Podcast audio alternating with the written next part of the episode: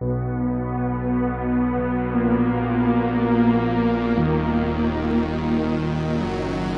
a punto de entrar a lo más oscuro del infierno.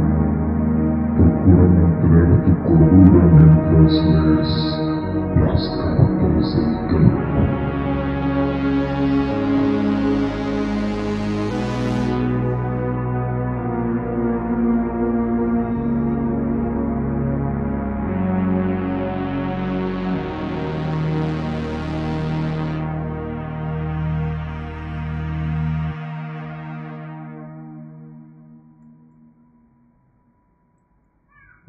Noches amigos, ¿cómo están? Eden, ¿estás dormido? ¿Qué pasó, Eden? Estaba viendo la transmisión, perdón. No, no te ves. A ver, acomoda casi. A ver, ¿Eres tú o yo te acomodé mal? eh... Deja abajo la... Perdón, es que me, me quedé jetón, a ver. Deja acomodo la. Laptop. Muy bien, pues ya hay, hay gente esperándonos. Buenas noches a todos. Dice Katy Díaz, hola chicos del coro, ya llega como siempre puntual. Así es, Katy, como decíamos, siempre es la primera en llegar, casi siempre. Bien, está por ahí Lucy Little Pet, buenas noches, presente como cada martes, muchas gracias.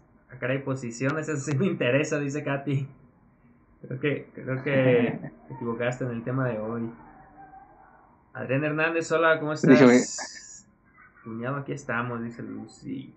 Susi, hola, buenas noches, hermosa, ¿cómo estás? Lucy Little Pet, la música, es que no, no estaba música, ahorita apenas se está grabando esto, los que nos estén escuchando en Spotify o viendo en YouTube. Tenemos unos 5 o 10 minutitos antes con la transmisión, pero pues es nada más para calar el audio. Saludos, dice Axel Pato.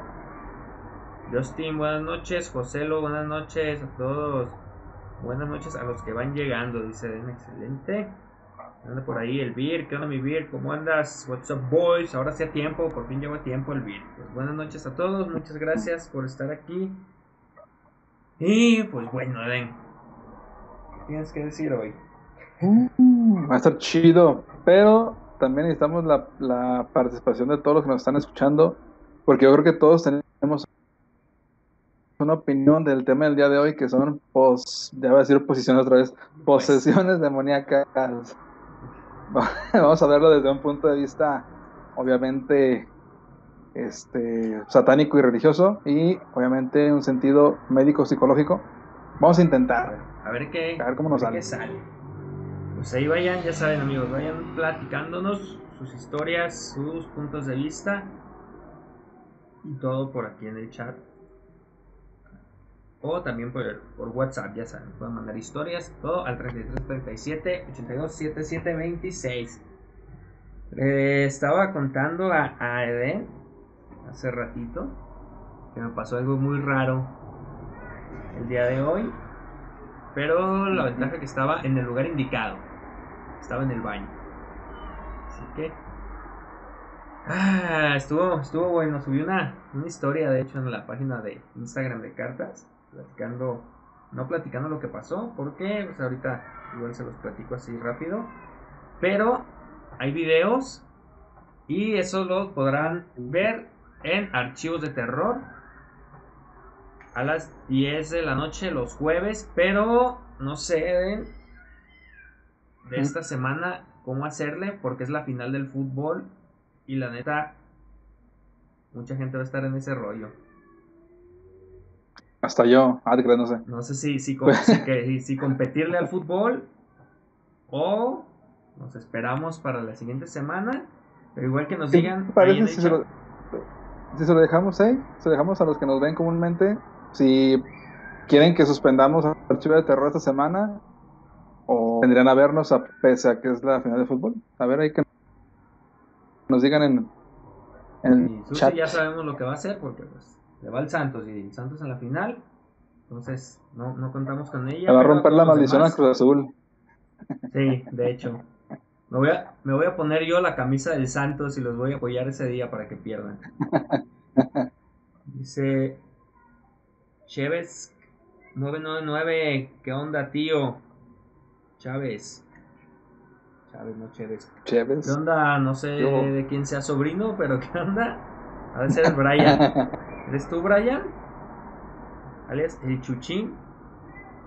Luego a mí me posesiona un ente cuando tomo alcohol y escucho corridos, dice el dice Susi que ese día sí la perdemos. Sí, ya de joven no contamos con ella. Me falta, falta mi compadre Otamendi. No sé. Oye, de veras, es cierto, Otamendi, ¿dónde está? Y Mateo anda por ahí, Lucy. Mateo también. Está ahí contigo, está en otra cuenta. Está jugando Fortnite acaso.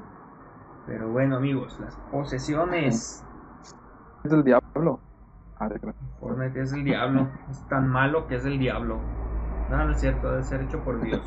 Los, los juegos buenos son los que hace el diablo, según eso, Resident y cosas así.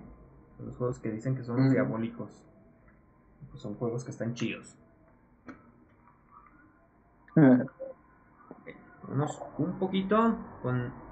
Bueno, antes del tema, vamos a hablar acerca de la recomendación de la semana pasada. Ah, sí, es cierto. Una muy buena película, antes de que se me olvide. ¿Qué fue? Ahí la tienen en chiquito. Película de La Bruja. Voy a leer un poquito de pues, la hipnosis, ¿no? Así, a grandes rasgos. La Bruja es, fue estrenada en el 2015. The Witch. Y estilizado como The Beach con doble, con doble B de, de vaca. Para formar la W. Una película gringo-canadiense del 2015, de género terror sobrenatural de época. Escrita y dirigida por Robert Eggers en su debut como director. Güey, no manches, debutó como director con esta película este güey. No manches, ¿qué más ha hecho? Quiero ver todo lo que ha hecho ese güey. La película protagonizada por Anya Taylor Joy, Ralph Ineson, Kate, Di- Kate Dickey, Harvey Scrimshaw, Ellie Granger y Lucas Dawson. Eh, la bruja sigue a una familia puritana del siglo XVII que se encuentra con las fuerzas del mal en el bosque, más allá de su granja en Nueva Inglaterra. Y bueno, pues ya dijimos más o menos de lo que se trata. Eh, pues Eden es el que nos va a hablar más de esto porque pues tiene un punto de vista muy chido. A ver, Eden, aviéntate el tiro. ok, a ver. Órale el ruedo. El ruedo, eh. Yo. No, no, pues en primer lugar espero que la, que la, haya- que la hayan visto, hayan tenido oportunidad de verla, o que ya hace tiempo que la, haya- que la hayan visto, porque ya tiene tiempo de que salió. Y si no, pues todavía está en Netflix para que se Netflix. avienten un, un fin de semana bien chido. Que si no lo has visto, no es error común. O sea, no esperes el, el clásico susto, el, como el tan llamado jump scare. Jump scare.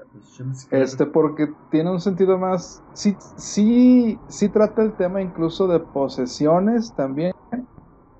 Porque un, un miembro de la familia protagonista de, de- de esa película parece ser que sufre cierta po- posesión demoníaca y pues se culpa a- una de, de las, de las jovencitas de ser, de ser bruja.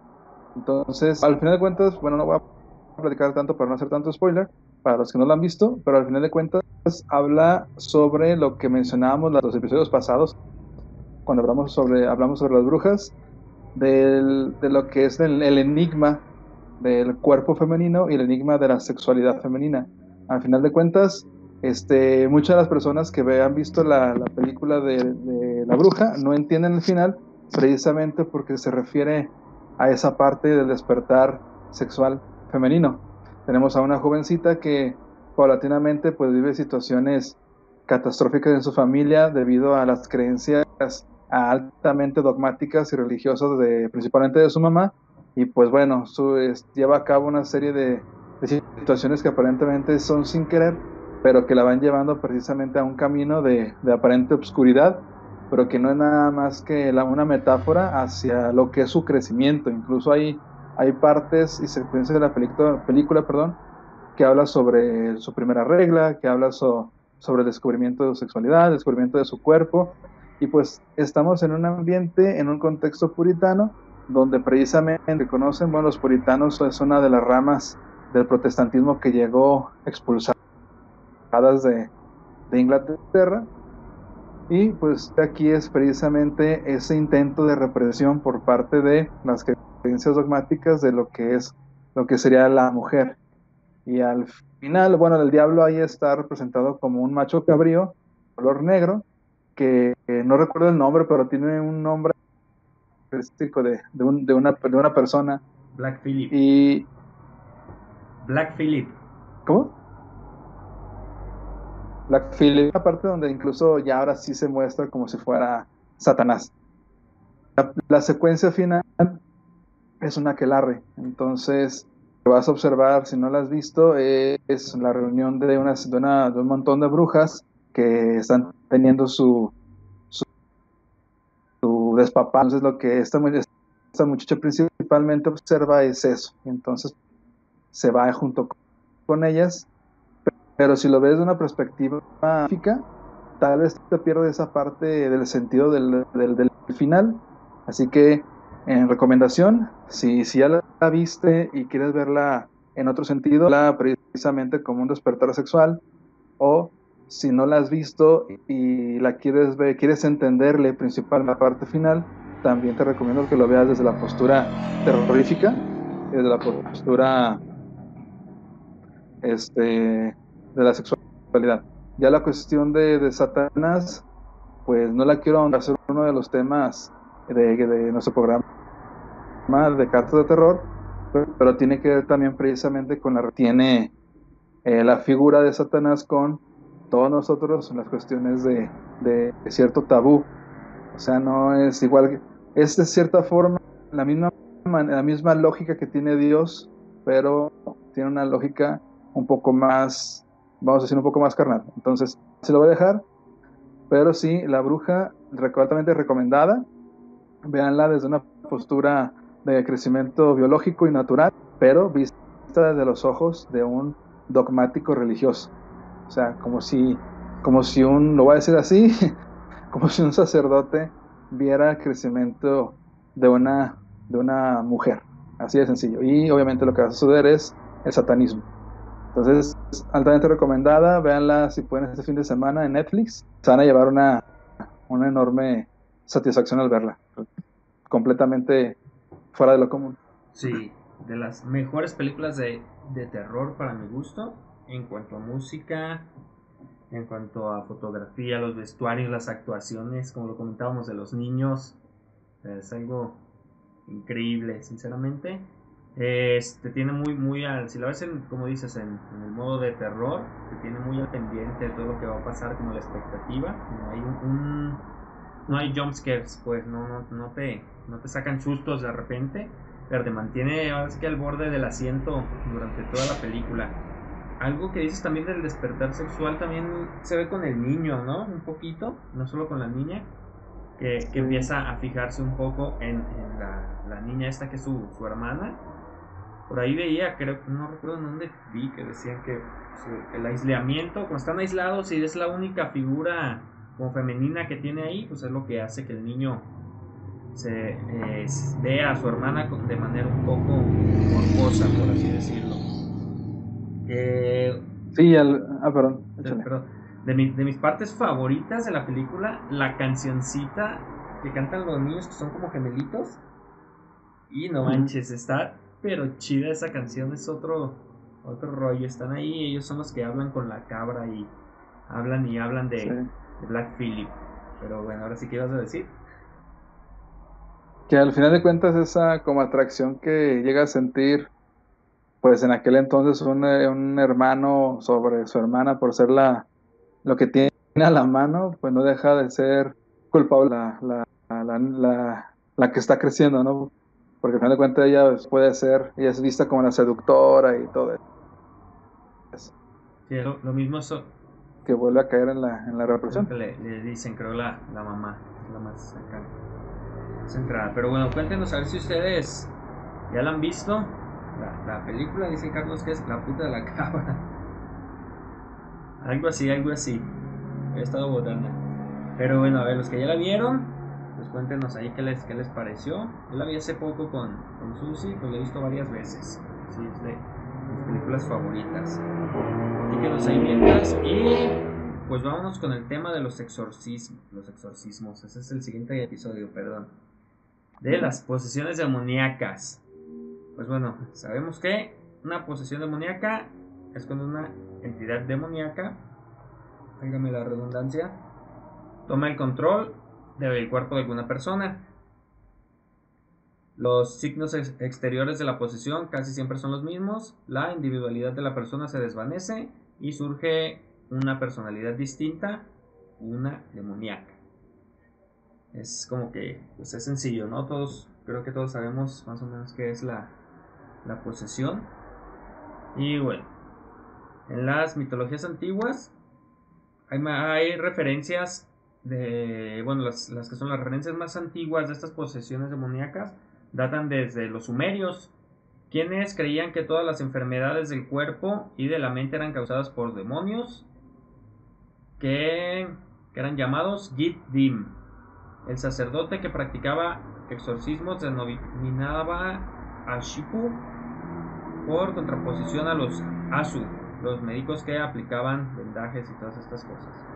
Hay muchas tablillas de escritura cuneiforme que incluyen plegarias a ciertos dioses pidiendo protección contra los demonios y otras que solicitaban a los dioses que expelieran a los demonios que invadían sus cuerpos. También en las culturas chamaicas, chamanicas, perdón, chamanicas, eh, se creía también en las chamánicas. chamánicas. La luz me cala. Me puse el, el foco muy cerca. Bueno, creían también la posesión demoníaca y los doctores chamanes también efectuaban exorcismos.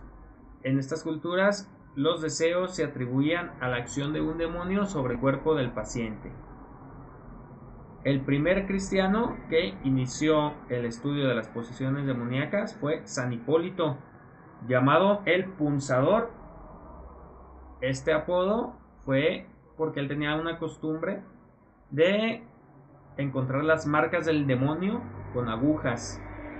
Él picaba la piel eh, de las personas y en las zonas anestesiadas en, en, aquel tiempo se atribuían a las firmas de Satanás. Entonces, iba picando la piel de las personas y en donde no sintiera dolor, ahí era una marca de Satanás. con, esa, con esa lógica. Entonces pues las, las firmas del diablo. Y bueno, en la, en la Edad Media y a inicios de la Edad Moderna están documentados casos de supuestos endemoniados que fueron objetos de exorcismo. Eh, el famoso libro de brujería que ya habíamos hablado de él, del Maleus Maleficarum, detalla los exorcismos que pueden efectuarse en distintos casos. Incluso se creía que los animales eran objeto de posesión.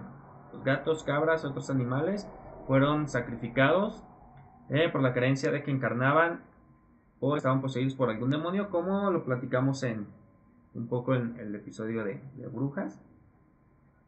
Y bueno, los exorcistas y estudiosos del tema creían que las personas endemoniadas presentaban unos síntomas determinados, como poner los ojos en blanco, la llamada xenoglosia, el hablar, no sé si se diga así, ¿eh? es el hablar distintas lenguas eh, desconocidas, eh, la aparición de dermografismos, o sea, escrituras del demonio en la piel del paciente. Son las, las marcas como rasguños y letras que vemos en las películas y todo esto conducta violenta, desorganizada o inhabitual para el paciente y las convulsiones a las que se añadían la memoria o personalidad borrada, eh, respiración agónica, aberración a lo sagrado, la aparición de enfermedades sin causa aparente, el exceso de conocimientos sobre sucesos distantes y ocultos y a lenguajes extranjeros o hablar eh, y entender lenguas desconocidas por el sujeto, como ya hemos dicho, eh, muchas de ellas lenguas muertas,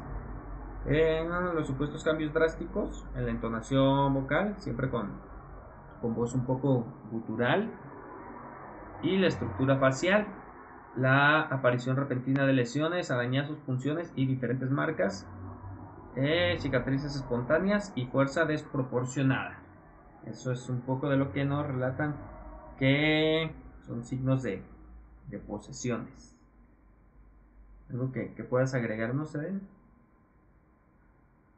Este, bueno, eh, no sé si decirlo en este episodio o en el que sigue, pero ya les he comentado sobre un libro ahí que, que me prestó hace tiempo mi, suegro, del sacerdote bueno, Amort, que es el principal exorcista de la diócesis del Vaticano. Y este, pues ahí menciona precisamente también igual las características de una persona posesa o poseída. Y también menciona la, como que los pasos que, que se van dando antes que la persona sea poseída completamente. Eh, de los que recuerdo, el primero es la, las posesiones pueden ser de estación, que es por ejemplo cuando la casa está poseída, ya sea por, este, existen apariciones, existe el fenómeno poltergeist, este, y se prenden las cosas, básicamente es la casa la que tiene el problema. Después de la, de la infestación, también, a veces existe una, el maleficio, como una especie de posesión demoníaca, donde alguien de forma este, intencionada y malévola hace cierto ritual para que una persona llegue a ser poseída. La otra es el flagelo, donde existen las, las marcas de, en la piel. Por ejemplo, no sé si se acuerdan la, la película precisamente la del exorcista, donde se le aparece en el estómago de Regan eh, la palabra help me, o sea, ayúdenme. Esa de las situaciones, o también los arañazos, eh, este, sin razón aparente, ese es el flagelo, las enfermedades sin, sin evidencia médica, es donde precisamente el flagelo, un demonio está hostigando el cuerpo de, de, la persona que va a ser poseída. Este, también en este mismo flagelo viene también la, el hablar en lenguas, el, el, el, conocer que, que, se desconoce, que no tiene habilidad, o que no se tiene habilidad para hablarlo. Y después ya viene precisamente la posesión propiamente dicha, donde ya la persona otra, otra conciencia, que es bien raro que llamen conciencia, a mí siempre me llama la atención porque le llaman otra conciencia cuando se, trata de una posesión. Ya otra conciencia ya toma el cuerpo de la persona, ya no es la, la persona que, se, que normal, sino ya es considerada como si fuera ya el demonio y ahora sí poseído, y es cuando se comienzan los, la serie de exorcismos. Pero también cabe resaltar que todo este proceso lleva a cabo con el acompañamiento ya sea de un sacerdote, de un médico, de un psiquiatra o de un psicólogo, porque incluso este sacerdote dice que no trabajar uh, cuando al ser exorcista no se debe trabajar de manera, solitaria se refiere tanto a uno mismo como nada más de su propio gremio. Estar acompañado de todas de todo el personal médico o de la rama de la salud para poder determinar si precisamente lo que está sufriendo el sujeto es una posición demoníaca o una situación grave de, de problema psicológico. Eh, pero dice que después de la, de la posesión ya vienen las cuestiones del ritual antiguo romano, la preparación del sujeto para, para comenzar el exorcismo y una serie de situaciones que él va preparando que me parecen interesantes, pero que voy a dejar para el siguiente episodio de exorcismos para conocer cómo él hacía este, un exorcismo eh, pues, y cómo, cómo se preparaba él mismo y cómo preparaba a la persona para detectar si, si efectivamente eh, está siendo víctima de posesión psicológica. Pero, eso lo, lo voy a dejar para el siguiente episodio. Muy bien, perfecto. A ver quién más anda ahí en el chat, amigos. Comenten, ya saben que pueden mandarnos mensaje por WhatsApp 33 37 82 77 26. Comentar en el chat o al correo de cartas de terror arroba gmail.com. Todas sus anécdotas, comentarios, todo lo que nos quieran decir, envíanos a por favor. Es un gusto leerlos. Dice el Beer que nos caiga, que caigamos el jueves, al cabo no veo fútbol. Nunca nos ves, carnal, los jueves, nunca andas ahí conectado. Si te conectas, va, se arma.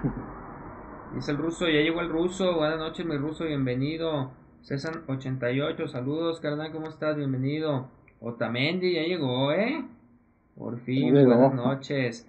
Las dos horas de rating. Muy bien, ya, ya, nos andamos preocupando de que no llegaras. Pero bueno, ahí están todos, ya saben. Posesiones, platícanos ahí sus historias y todo. Tengo Yo tengo una. ¿Tienes una anécdota? Me pasó, yo fui testigo. Pero tú me dices a qué hora la platico. quédense para que la escuchen y pues sirve que también, bueno, no es posesión ni nada, pero les platico lo que me pasó hace rato. Tengo eh, una pequeña, bueno, un poquito más del tema, que es la interpretación religiosa. Dice, en aquellas religiones cuyos cultos consideraban la existencia de entidades demoníacas, la posesión demoníaca es el término con el que se describe el control interno, intermitente o permanente por un demonio de las acciones del cuerpo de un ser humano. Y además de la religión cristiana existen religiones o culturas que consideran la existencia de demonios que causan algún tipo de malestar mental, físico o espiritual. Por ejemplo, en la cultura islámica encontramos a los jinn, que son descritos como entes que pueden aparecer especialmente en forma de serpiente o de hombre para hacer beneficios a los humanos. Ah, ¿qué pasó? Nada, nada. Por otra parte, también en la mitología hebrea se hace referencia a dos tipos de demonios, los Eirim y los Shedim. Ambos son demonios que interfieren en la vida de los hombres causándoles males. En la mitología japonesa se habla de los Oni, que perjudican a los humanos de muchas maneras y podían llegar a comerlos. Las personas religiosas cristianas creen que los demonios pueden entrar en una persona de varias maneras, principalmente en la práctica del espiritismo, en sus diversas formas de invocación de espíritus, de personas di- difuntas, pacto con Satanás, la astrología, la cartoman- cartomancia, la ouija, etc. También puede ser provocado en otra persona a través de prácticas satánicas como misas negras, maleficios, el mal de ojo y en este caso la víctima, como los invocadores del maleficio, pueden quedar infectados por uno o varios demonios. Sé qué opinan ustedes amigos, platíquenos qué es lo que piensan, tú qué piensas de eso, Eden? ¿Cómo crees que se pueda infectar a alguien? Que se le pueda meter un demonio. Ay, güey, a ver.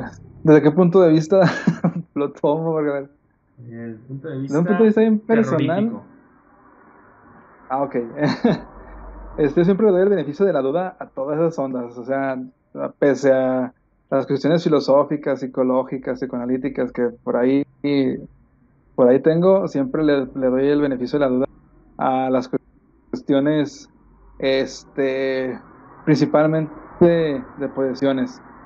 Porque yo creo que sí existe una delgada diferencia entre, por ejemplo, una epilepsia, que ahorita les voy a comentar una epilepsia que se parece muchísimo a, a la posesión. Eh, decía que yo creo que hay una diferencia bien delgada entre, por ejemplo, una epilepsia, una psicosis y una posesión. E incluso también un trastorno de, de, de la de disociativo de la personalidad, conocido como personalidad múltiple. Si hay una delgada diferencia, y me llama también mucho la atención que en los casos de posesión demoníaca, o, o, que se cree que es posesión demoníaca, siempre existe un factor psico este, detonador o detonante. En lo que me lleva a pensar que incluso, por ejemplo, en las películas, voy otra vez a Exorcista porque creo que es la única película que se ha hecho de exorcismos. Las que siguieron después son copias. este, y tenemos a, a un sacerdote, el, el, padre Carras, Demian Carras, tiene, primero tiene falta de fe, eh, se le muere su mamá, eh, es psiquiatra, o sea, es un sacerdote psiquiatra, psiquiatra, perdón, y obviamente se parece que se está yendo más del lado de la ciencia y, que de la religión, y se enfrenta a una donde tiene que salvar el alma de una niña. O sea, para el sentido de la película estamos hablando del alma y del cuerpo de una niña, y, y, él está precisamente como si fuera un, eh, un mártir incluso, porque bueno, llega el, el padre Merry, que es el, el, más anciano, y que ya se ha enfrentado antes a Pazuzu, perdón, que al final de cuentas... Perdón que te interrumpa. ¿Dónde? Está Oh. en el parque de enfrente. Es más, Ahí. lo, lo voy a grabar. Sí, sigue, perdón que, que no te escuche. Es que está un güey hincado al lado del kiosco como rezando, volteando al cielo, pero se ve bien raro, pero maníaco así, mala onda. déjalo grabo, Hablando de- ahí, ahí conduce un poquito ahorita para poder tener el video. Simón. Perdón. Bueno, lo, el, ya vean lo que pasa por andar hablando de posesiones demoníacas. Si ustedes quieren ver estas cosas, lo que hacemos por ustedes. Ah, eh, no, les decía que, que siempre tiene un, un factor detonante psicológico de, de estos dos sacerdotes que se enfrentan a Pazuzu. Bueno, uno, uno fallece de un paro cardíaco, la clásica escena donde, donde entra el padre Carras, ve al sacerdote Merry ya muerto y la, como en una esquina de una cama, es de las mejores escenas que, que puede existir en escena de terror. Y es cuando se desata toda la ira de Carras y incluso hasta golpea a la pobre niña, ¿no? Ya al final de cuentas, pues se posesiona de Carras y se tira, o sea, se sacrifica él mismo para, para que la niña llegue, llegue a dejar de ser poseída por, por Pazuzu. Entonces, eh, sí creo que existe un componente psicológico dentro de la demoníaca, pero tam- también creo que existe una diferencia muy tenue entre las posibles trastornos que pueda haber psicológicos y psiquiátricos y una posesión propiamente dicha. Esto lo digo desde un punto, yo le doy el beneficio de la duda a las cuestiones de la posesión, porque también es válido que habrá personas que digan completamente que, se, que es histeria, que es, que es psicosis, que es personalidad múltiple, etcétera. Eh, eh, también por las características de las personas poseídas, que es más común que, igual que las cuestiones del poltergeist, sean, sean mujeres, sean este, en edad eh, adolescente, y, y hay algunas que ya son, ya son más adultas, entonces completamente este, psicológica y psiquiátrica, pero también yo, creo que, que tal vez exista por ahí un pequeño rasquicio de que de la intervención de, de un ser pues sobrenatural. Eh, el problema está en diferenciarlos y por eso yo creo que incluso la Iglesia Católica, eh, a diferencia de la, de la protestante, que la protestante a veces es como que más tiende más a, a- decir que es una posesión, la Iglesia Católica es más reservada, pero por eso yo creo que de este eh, de investigación para poder descartar si realmente es una posesión o es simplemente un trastorno psicológico. No sé qué opinas, Iván, si ya, si ya lo grabaste. o qué. De hecho, dejé el teléfono grabando. Pero. ah, No sé, está raro. Es que a, a tres casas hay un templo. Ajá. Pero él está hacia el otro lado de donde, donde, donde podría quedar cerca del templo. Aparte, si te vas a poner a rezar, pues te pones como que afuera del templo. Claro. Pero sí se ve, o sea, se ve raro, no sé. Y luego se empezó a agachar. De hecho, estaba, dejé el teléfono apuntando, seguía grabando. Pero no, espero no Ajá. ser el único que lo está viendo. Porque con, porque con lo que me pasó hace rato, y se ve, sigue, sigue arrodillado y se agachaba así como, no sé, raro. Sí, tiene como que medio pinta de. De vagabundo o algo así, pero. Y luego de repente como que voltea. Está tomado. Hacia acá, se levantó. Ya te vio, ahorita se ve caminando hacia tu ventana, güey. Está hablando solo, al parecer. No sé qué onda, está raro. Está agitando algo así con la mano. Como si trajera unas. Seguro que unas está solo. Unas, ¿cómo se llama? Ah, se me fue. Como una sonaja o como si estuviera tabaqueando unos cigarros, no sé, está bien raro. Pero bueno, está grabado, no se lo pierdan el jueves. Voy a pasar el video porque qué, qué pinche día tan raro ha sido mi día de hoy. Han pasado cosas medio, medio raras. Déjame leer un poquito los comentarios. Lucy Little Pet que o también no llegaba porque estaba lavando los trastes. De modo. Uh. ¿Qué pues, carnal? Dije mandilón. Dice, o también dije que está arreglando el Xbox y el celular. Bien, dice eso sí, cuando estaba en el hospital civil viejo, le tocó estar con una paciente que su diagnóstico era esquizofrenia. Si lo hubieran visto, yo creo que pensarían lo que yo pensé al principio, posesión demoníaca. Estaba arañada, lastimada en todas partes, gritaba como peor que un animal que están golpeando. Ya sentía que en cualquier momento iba a mover la cabeza en vuelta completa y cuando hablaba se escuchaba ronca. Al final decidí creer que sí estaba loca. Llegan varios así. Pero ya no está. ¿Dónde está el que estaba ahí? ¿Y estaban en sus cosas? ¿O se acostó en la banca? Y ahorita se asoma en tu ventana, güey. No lo dudo, de hecho, sí, de hecho sí me da miedo, pero no que me vaya a salir un pinche fantasma como un pinche rata se vaya a trepar por el balcón, como vivo, duermo pegadito a la ventana, que me saquen una pistola y me asalten así. No sé si se acostó en la banca o se fue y dejó sus cosas. Creo que ahí está porque se ve que se mueve algo. Bueno, sigo grabando y después analizaremos el video. Yo también di maldito foco, de seguro estás en unos cricoles. Posiblemente algo anda ahí. Pero no, sí está, sí está raro, sí me sacó de onda. Eh, bueno, seguimos con las posesiones. Tengo unos, unos audios de Susi. Parece si vamos con el primero porque son tres. No recuerdo, en, no sé en qué orden está. Vamos con el primero que se llama Exorcismos. ¿Parece bien? bien. Vámonos con el audio. Son las lecturas siniestras de Susi. Y en otras noticias, hoy, 25 de septiembre de 1998, una mujer muere en supuesto exorcismo. En la avenida de la Pintura 341 muere la señora Berta Martínez en medio de una serie de sesiones de exorcismos, lo cual desata un debate médico y religioso. En la madrugada del 18 de septiembre del presente año, testigos afirman que comenzaron a escuchar gritos aterradores y desgarradores, además, sonidos extraños que venían del domicilio.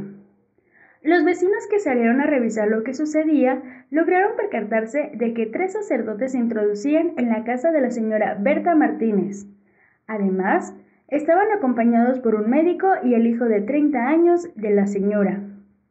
Algunos aseguran que la señora Berta no se encontraba bien de su salud desde hace ya varios días, ya que algunos la veían deambular por las calles a muy altas horas de la noche. Otros dicen que su forma de ser con sus vecinos era agresiva, a pesar de que se caracterizaba por ser una persona muy amable y cariñosa hace mucho tiempo.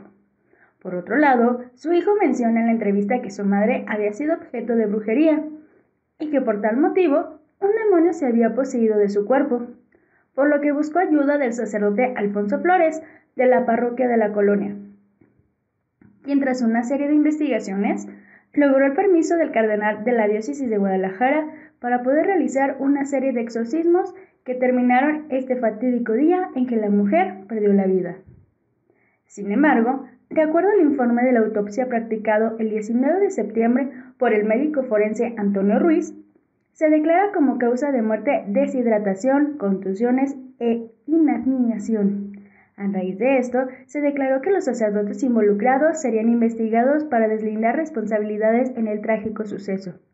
Finalmente, a decir de la voz de los vecinos, afirman que esta situación es un caso genuino de posesión demoníaca. Solo el tiempo y la decisión del juez darán la verdad.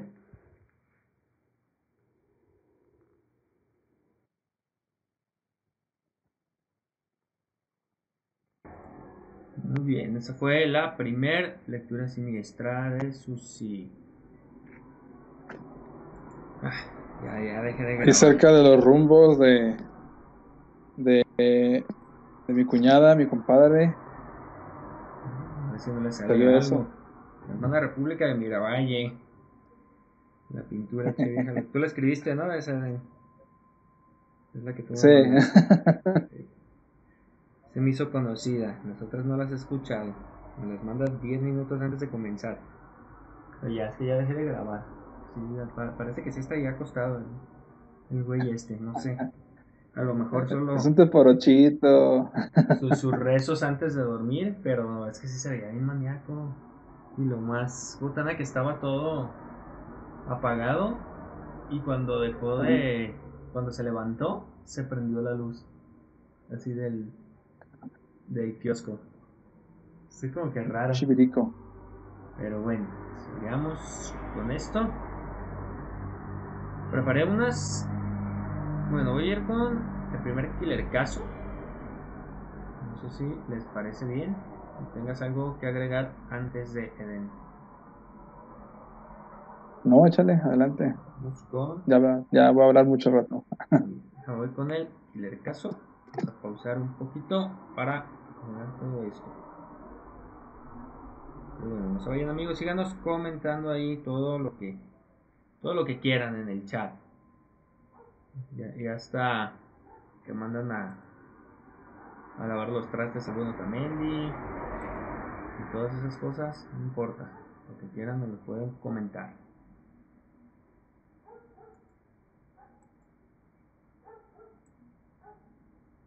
Y vamos entonces amigos con el primer killer caso de hoy.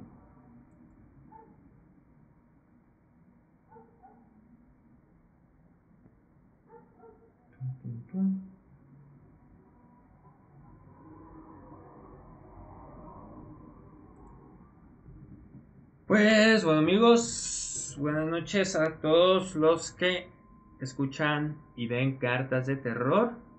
Voy a contar el caso de Annalise Michel, que es quizás uno de los más famosos y controvertidos casos de posesiones demoníacas.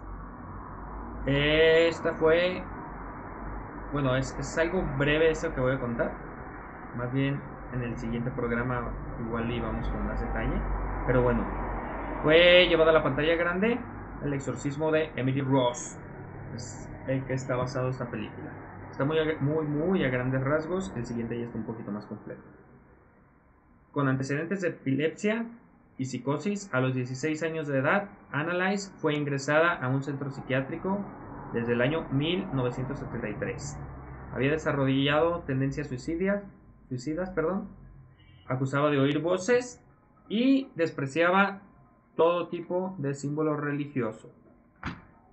A pesar de que la iglesia se negaba a admitirlo, sus padres dieron interven- intervención a un par de sacerdotes locales que desde la clandestinidad le realizaron múltiples exorcismos que finalmente pues, la llevaron a la muerte. Ella falleció a los 23 años víctima de un extremo agotamiento físico y mental. Así de rápido es el caso de Annalise Michel que inspiró el exorcismo de Emily Rose. Voy a platicar otro así de rápido, que es el caso de David Berkowitz. David Berkowitz, espero que así se pronuncie. Popularmente conocido como el hijo de Sam. O. Ah, ese mero. El hijo de Sam. O. The Dad 44 Killer. Se trata de un asesino serial cuya principal característica fue dejar mensajes provocativos en la escena del crimen. Llegó a matar a seis personas e hirió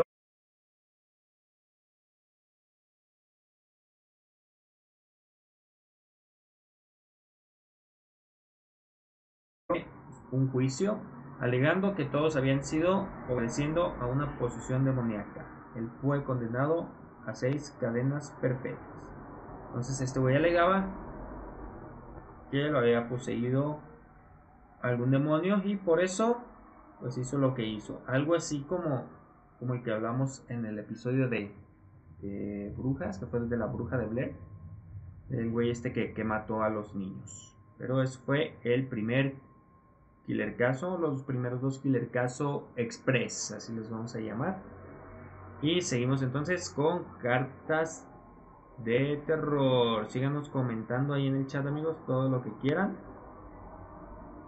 Comenten ahí lo que tengan que ver. Está Eden. ¿Qué te- ¿Qué te pareció el Killer Caso? Ya, ya me imagino que ya los conocías. De, el de Emily Rose eh, se tomó como símbolo, ¿no? Para apoyo a la, a la Virgen, de que, de que haya sido... Es, es, es el de, discusión de todo el tiempo, ¿no? Si es algo, si es algo completamente de posesión. Y el de Berkowitz, no sé si había escuchado de, de Robert, Robert Ressler, el que escribió el libro de asesinos seriales, que es el güey que se agarró viajando por por varios lugares de Estados Unidos entrevistando a los asesinos más, seriales más, más famosos. Entrevistó a Berkowitz, a Charles Manson, este, su fuente, ay, Ed Kemper, el que le cortó la cabeza a su mamá y, varias cosas. Entonces, este, y él, él, logró, este Robert Ressler, junto con su compañero, logró descifrar a Berkowitz, que era más que nada una, una cuestión de fantochada. Porque incluso ya ves que Berkowitz decía que, que el perro del vecino le, le indicaba que, que, tenía que asesinar. Y él logró, durante la entrevista que tuvo con él, pues que él confesara una, una, una cuestión de, de, fama. O sea, quería crearse el fama con, con la cuestión de las posesiones demoníacas y, y los asesinatos en serie. Pero, igual, no sé si lo has visto actualmente, eh, Iván, en Netflix hay, una, hay un documental que se llama El hijo de Sam, donde precisamente sacan archivos de, otro detective que estuvo tras las huellas de Berkowitz y sí lo lleva a una red de, sectas satánicas que se desplegó cuando él, cuando él cometía sus crímenes. Entonces, al parecer, él no era solo, sino era una serie de personas que, que dejaban las, las mentadas cartas firmando como el hijo de Sam, pero eh, se agarró como chivo expiatorio a, a Berkowitz, como se está agarrando al a la serial de mujeres que, atrapaban hace poquito. Que por ahí está también la, la, la hipótesis de que es parte de una red más amplia de, sobre todo de trata de blanca. Sí, yo creo que comparto esa idea. Sí, yo pienso lo mismo. Que bueno, puede, puede ser que sea uno en, en un asesino serial, pero yo pienso que es un chivo expiatorio también lo agarraron como, como dicen, ¿no? Que lo pagaban para, para esconder los cadáveres ahí en su, no sé si es el que digas que lo encontraron en, en su casa, que tenía un montón de cadáveres, o es otro, porque vive dos. No recuerdo bien los nombres ni los detalles. Andrés, se llama Andrés, el, es un viejillo. Sí, un viejillo que, que, los tenía ahí en su casa. Creo que en Ciudad de México, ¿no? Sí. Entonces sí, sí es el mismo. Que dice que hasta salía y pues Sí, porque no, no suena muy convencido, sinceramente. No, y aparte lo ves y dices, bueno, eran mujeres jóvenes, este, ¿cómo, ¿cómo le hacía para llevarlas directamente de un bar a su casa? O sea, dices, a ver, qué atractivo animal puede tener el señor tan fuerte como para él solo hacer todo lo que hizo. Pero bueno. Pero, pues no se veía como que tuviera mucho dinero. Vamos a el chat. Dice Susi. Que por eso, por lo que platicaba hace rato, eh, optó por no atender más a los pacientes de psiquiatría. La neta me intimidan. Eli Lego llegó, Eli Lego. Buenas noches, señora. Yo no ha comentado ya. Comenten todos, todos comenten. A ver quién nos dice. La pintura es por tu rumbo, ¿se ven? República Hermana de Miravalle, dice Otamendi. Dice Susi que quizás sea un paciente con encefalopatía severa. Otamendi dice, está a la cacería de tu cuarto al tiro. Ah, sí, güey, dice que está así, lo estoy vigilando, por eso me vende así. Quiere mis Batman, ¿no? Así de Batman. Voy a poner la, la de, tiene una caguama para la cruz. la cámara, el chivirico. Ahorita sale a cámara el chivirico. Ah, ya, ya, ya. Se, se Hugo, ¿qué onda mi Hugo? Ya, nomás llega y se va ese güey. Porque lo regaña, ese güey sí lo regaña su vieja. Ese güey sí lo mandan a lavar los trastes para que veas. Lo ponen a lavar el baño con un cepillo de dientes. Ay, no Hagamos una de reacciones a la película de Vacaciones del Terror de Pedrito Fernández y Tatiana. Oye, estaría chido hacer, hacer reacciones así. Ahí lo mejor, la explosión del final, punto. no, la, la, la muñeca mejor de todo. Dice eso sí, como en el sector salud, no, la mayoría de los casos son pacientes de psiquiatría, pero como creencia religiosa puedo decir que cree que puede haber casos reales. Bien dice que el mal existe porque el bien existe. Hola. exorcismo del. Eh, la película del exorcismo de Emily Rose es de las mejores que hay de esa índole. La mayoría de películas de miedo dan risa. Pues sí, también está. No está tan mala. Sí me, me gustó. No es de las mejores, pero está chida. Ninguna como el exorcista. Jamás en la vida. Sí, Emily Roses, pues cope, cope, cope, cope. Sí, no, ya, que posesión no sé qué, y posesión no sé qué, y exorcismo y posesión, la neta no, no nada chido. Estaba mandando su tarea a él y ya Susi y Hugo ya están peleando por mí. Muy bien. Aquí de radio. Dice Eli Lego que la primera película que le invitaste a ver fue la del exorcista. No manches. sí, Bueno, había comprado mi, te- mi teatro en casa. Dije, ¿quieres ver una película en teatro casa? Simón. Ah, pues del exorcista. muy bien, la mejor cita, dice Susi. Muy, muy bien. Pues sigan comentando ahí qué más hay. Yo preparé varias citas bíblicas en donde mencionan Ah, chingo, chingo, chingo. donde se mencionan posesiones, exorcismos o algo parecido. Se las voy a leer porque obviamente no me las aprendí. Co- Copy paste prácticamente. Eh, dice Mateo 4, 23, 25. No sé si así se diga.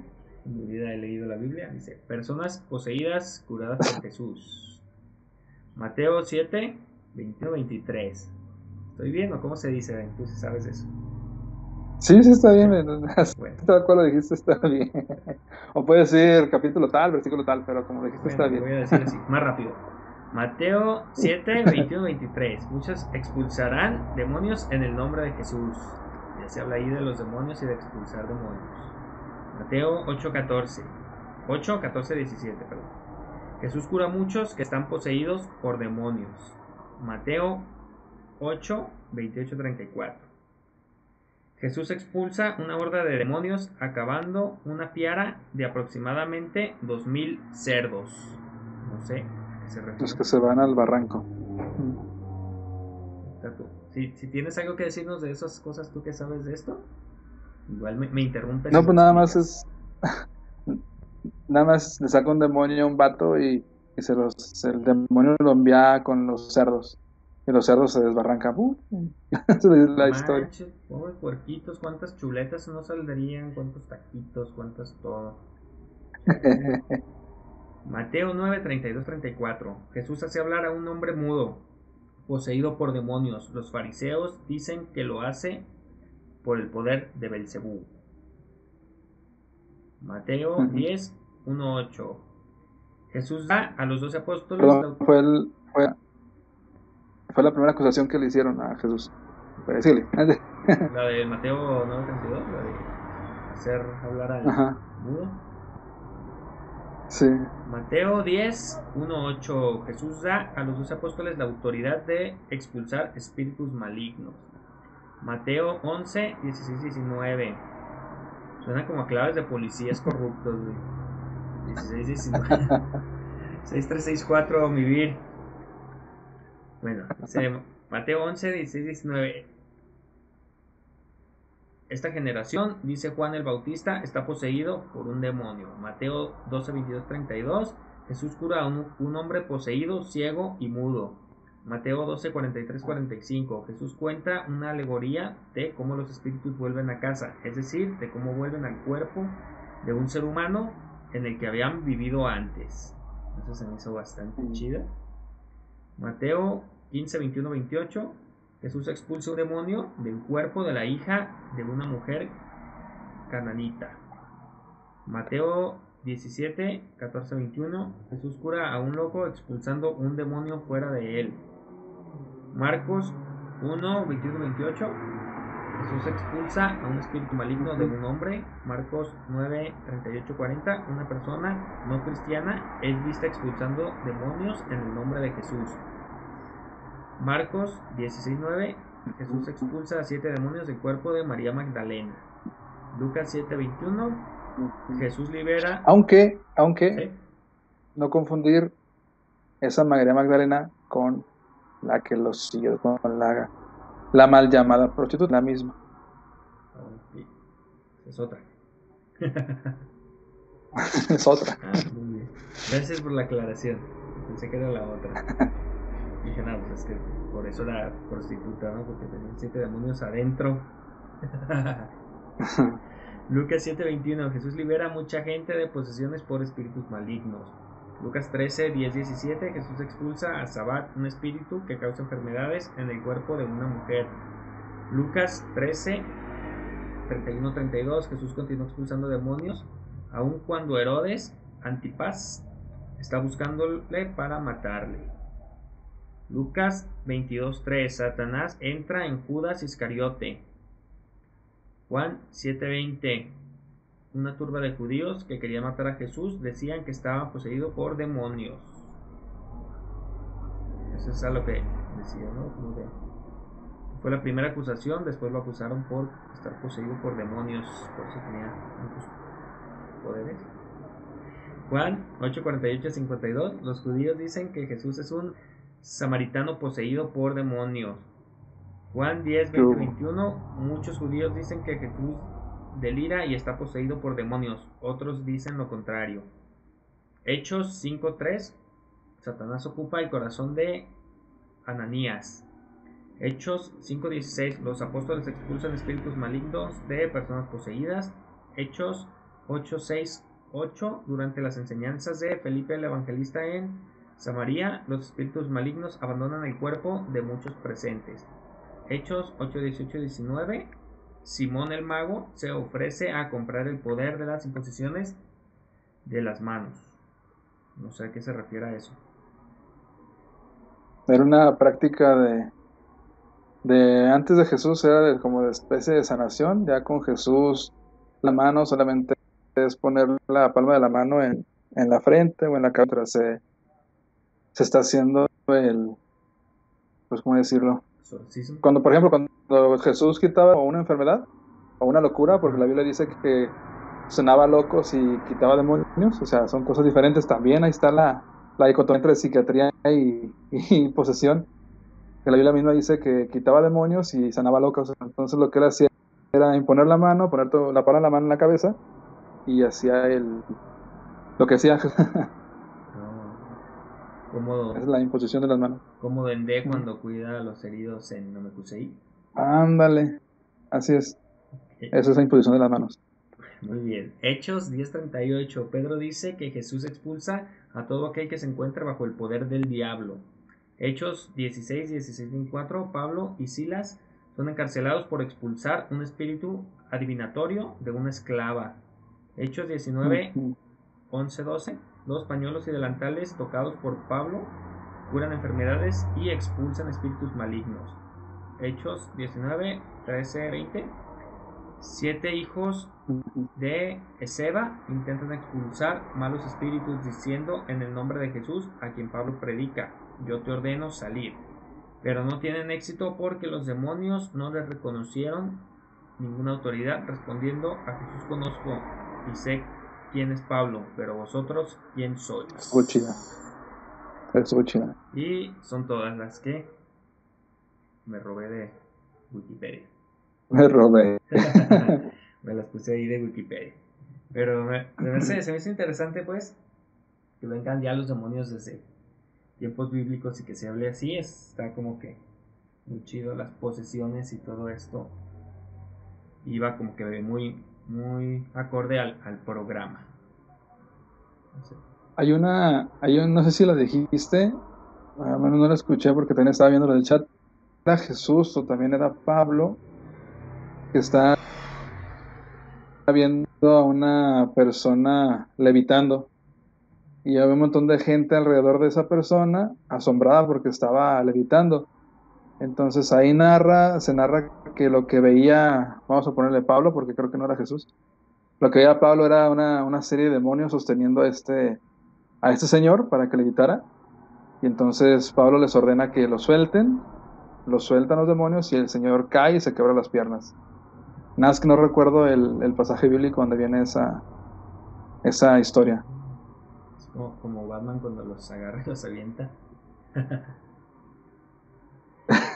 Ándale, Ah, y lo que dice, a ver si me voy a adelantar un A ver, poquito a los sí. comentarios.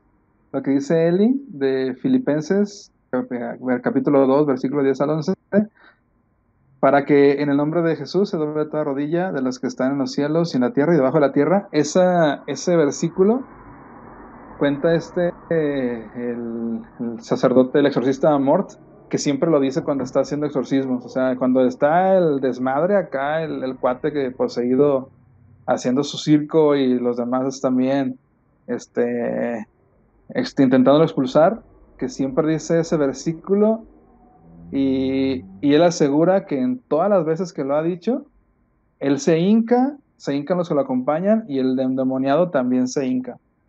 Digo, así como que está chido en el sentido religioso, dices, órale, o sea, incluso el, el demonio se hinca ante lo que es este, el poder de, de Jesús, de Dios, etc. Cuando lo narran en ese libro, está chido. Órale, está. Suena, suena chido. Ya voy a leer los demonios que vengan en la Biblia. Está divertido. está divertido. Dice Eli Lego, el documental de Netflix del padre locochón. Sí, el que te, que te comentaba de que lo, que lo dirige William Fredkin, el director del Exorcista, que va a dar al. Exorcista muerto. Todavía está en Netflix, está bien chido. Sí, sí, como de los que está ahí en la lista para verlos. Para prepararnos para el siguiente programa. Dice Susi que es raro escucharme hablar de la Biblia. Dice también di la primera cita es la de kiosco. Lo dice Mateo que el que tiene que ver. Y luego, ¿cuál? Ahorita te cuento. Estuvo chida. Los capítulos, versículos, no recuerdo otro nombre. Sí, bueno, eso ya era lo que explicaba Eden. Y dice Elvir, pues a mí me laten las películas de la saga El Conjuro. Ya sé que a lo mejor no son la mejor cosa, pero se hacen chidas cuando las guacho con audífonos. No es porque te suscribiste, si no te expulsábamos ahorita. Sí. El Leo que le gusta cuando Diosito le gana a los demonios. 6364 dice que una clave que ya, ya platicábamos en, en Killer Radio número 3, me parece que fue, para que no se lo pierdan. Ya están en YouTube. Y si no están es porque los dejé programados, no sé cuándo se pongan, luego reviso. Dice eso, se señala en dónde, y a dónde a dónde se debe leer, ¿no? Filipenses, ahí está lo que comentaba de Filipenses. Eh, pero misa. Ahí está. Ejemplo, Filipenses 2, versículo 10 a 4. Ah, ya. Bueno, pero es que era más rápido decirlo así. Que son muchos, sí, aún mucho tiempo. Y aparte, quedan dos killer casos que no Yeah. están tan cortos. Vamos antes con una lectura siniestra. Con la segunda. Creo que no, no están tan largas el día de hoy. Este se llama Locura. Voy por agua. Muy bien. Esta es la segunda lectura siniestra. Locura por Susi. Cuando era pequeño, tenía mucho miedo. Vivíamos en un lugar muy alejado del pueblo. Estábamos cerca del bosque, donde había montañas y todo era hermoso. Sin embargo, yo no podía disfrutar tanto. Todos mis hermanos menores solo llegaban hasta los dos años. Yo nunca entendía por qué. Solo sabía que venían esos seres tan extraños. Mamá siempre les imploraba que no, que por favor no se los llevara, pero no hacían caso. Mamá se iba durante días, a veces solo me dejaba unas cuantas manzanas para poder sobrevivir. Ella decía que tenía que ir a alejarlos, esos demonios que venían por nosotros. A veces, cuando menos lo esperaba, mamá me ponía una bolsa en mi cabeza. Ella decía que me quedara calladito y que me escondiera en el closet. Se escuchaban sus gritos. Esos gritos de desesperación que aún cuando cierro mis ojos los escucho. Ella gritaba, por favor, por favor no te los lleves, son mis hijos. Por favor. Todavía escucho su llanto. Todavía siento sus lágrimas. Pero no, nunca hacían caso. Así poco a poco fueron desapareciendo mis hermanos. Solo tenía cuatro años y, y me escondía en el closet. A veces duraba todo el día ahí hasta que ya no escuchaba ningún grito. Encontraba a mi mamá en la sala, llorando. Al pasar el tiempo, mamá me seguía diciendo lo mismo. Escóndete, no quiero que te lleven. Un día llegaron. Yo salí corriendo y me escondí en el closet. Escuchaba los gritos de mamá. Venían por mí. Y mamá gritaba desesperada que por favor, por favor no me llevaran. Me tapé mis oídos. Cerré mis ojos muy fuertemente hasta que... hasta que dejé de oír los gritos. No sabía si salir. No sabía si algo había pasado y ellos seguían aquí. A la mañana siguiente salí. Dolía todo mi cuerpo. Poco a poco fui bajando hasta percatarme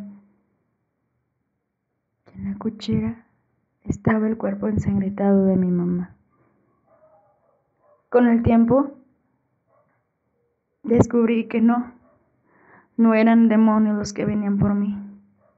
No eran demonios los que se llevaban mis hermanos. Era mi mamá. Era mi mamá que estaba tratando de protegerme de sí misma.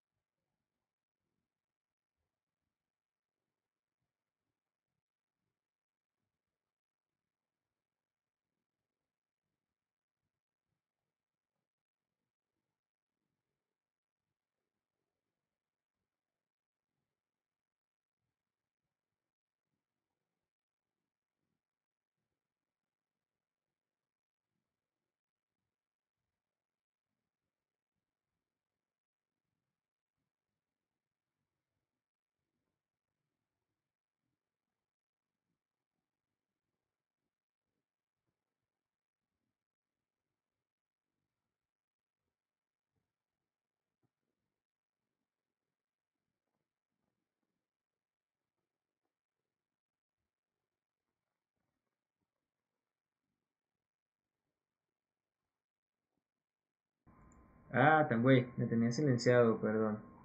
Listo, estaba y hable. Tomar agua y regresamos. Perdón. Gracias, gracias por avisarme. Que me puse silenciar, silencié el audio y se me olvidó ponerlo por poner todo lo demás. Pero bueno, el segundo killer caso eh, del que les voy a hablar es el de Clara Germana Cele. Clara Germana Cele era una huérfana de origen africano con una educación oriental cristiana. En 1906, a sus 16 años, pertenecía a la misión de San Miguel que operaba en Natal, Sudáfrica. Se vio involucrada en extraños ritos y, según el padre Erasmus Horner, ella le confesó que a través de rezos y oraciones hizo un pacto con Satanás. Poco después de la confesión comenzó a sufrir ataques infernales, se desgarraba los vestidos, rompió el soporte de su cama y se comportaba como un animal salvaje y se comunicaba con seres invisibles al parecer. Al tiempo comenzó a tener aberración a los sacramentos y a los objetos divinos, pero solo a los que estaban benditos. Le llegaron a arrojar agua y ella no hacía nada, pero cuando le arrojaban agua bendita, el agua le quemaba y ella se lamentaba bastante. También comenzó a mostrar signos de clarividencia. Hablaba de personas que no conocía, lo que hacían y ella lo daba todo con un lujo de detalle muy chido. Una vez ridiculizó a un joven que años antes se había burlado de ella, diciendo a detalle momentos de su vida privada con nombres y fechas exactas. Clara llegó a levitar más de un metro en forma vertical, o sea, como paradita, se llegó a levantar un metro, pero también lo llegó a hacer en forma horizontal, acostada. Cuando hacía esto, no quedaba así, ella usaban vestidos, eran monjas las que eh, con las que ella estaba, usaban este tipo de mm, túnicas, no se así, entonces esto se le quedaba pegado al cuerpo. Entonces si, si levantas tú algo que, que te queda colgando tela, pues ella no, ella se, se levitaba con todo compactado hacia su cuerpo, como si estuviera parada. Y bueno, al arrojarle agua bendita, Clara dejaba de levitar de inmediato. En una ocasión hubo alrededor de 160 personas que fueron testigos de estas levitaciones. Clara podía hablar varios idiomas que ella no conocía. Hablaba alemán, francés, polaco y varias lenguas eh, muertas o desconocidas. Se escuchaba, se le escuchaba hablar con voces infernales, eh, como de varios animales salvajes, como si esto fuera una especie de pelea entre todas las voces, hablando simultáneamente. Otros testigos afirman que podía asemejar su cuerpo a la forma de una serpiente, estiraba bastante el cuello, mucho más de lo normal, su cuerpo era muy flexible y se arrastraba por el suelo, como una serpiente. Las monjas de la misión fueron atacadas en varias ocasiones. En una de estas ocasiones, Clara eh, saltó cayendo enfrente, arrodillada, hacia una monja y de repente le mordió uno de los brazos. Se dice que le dejó una marca como si fuera una mordida de serpiente, o sea, con los dos colmillos en, el brazo, sangrado, y los demás, pues como con dientes un poco más chiquitos. Clara tenía una fuerza extrema y velocidad que podía lanzar a las monjas por gran facilidad por las habitaciones del convento. En 1906 se comienzan las secciones de exorcismo, pero eso se los voy a platicar en el siguiente episodio, en donde hablaremos de exorcismos, así que no se lo pierdan. Este es el segundo killer caso a medias. En el siguiente episodio viene la segunda parte, amigos, no se lo pierdan. Y seguimos en cartas de terror. ¿Qué te pareció, Eden? El segundo. Puro clickbait. Sí, es que hay que jalar gente, hay que jalar gente, tenemos que hacer este, este tipo de cosas.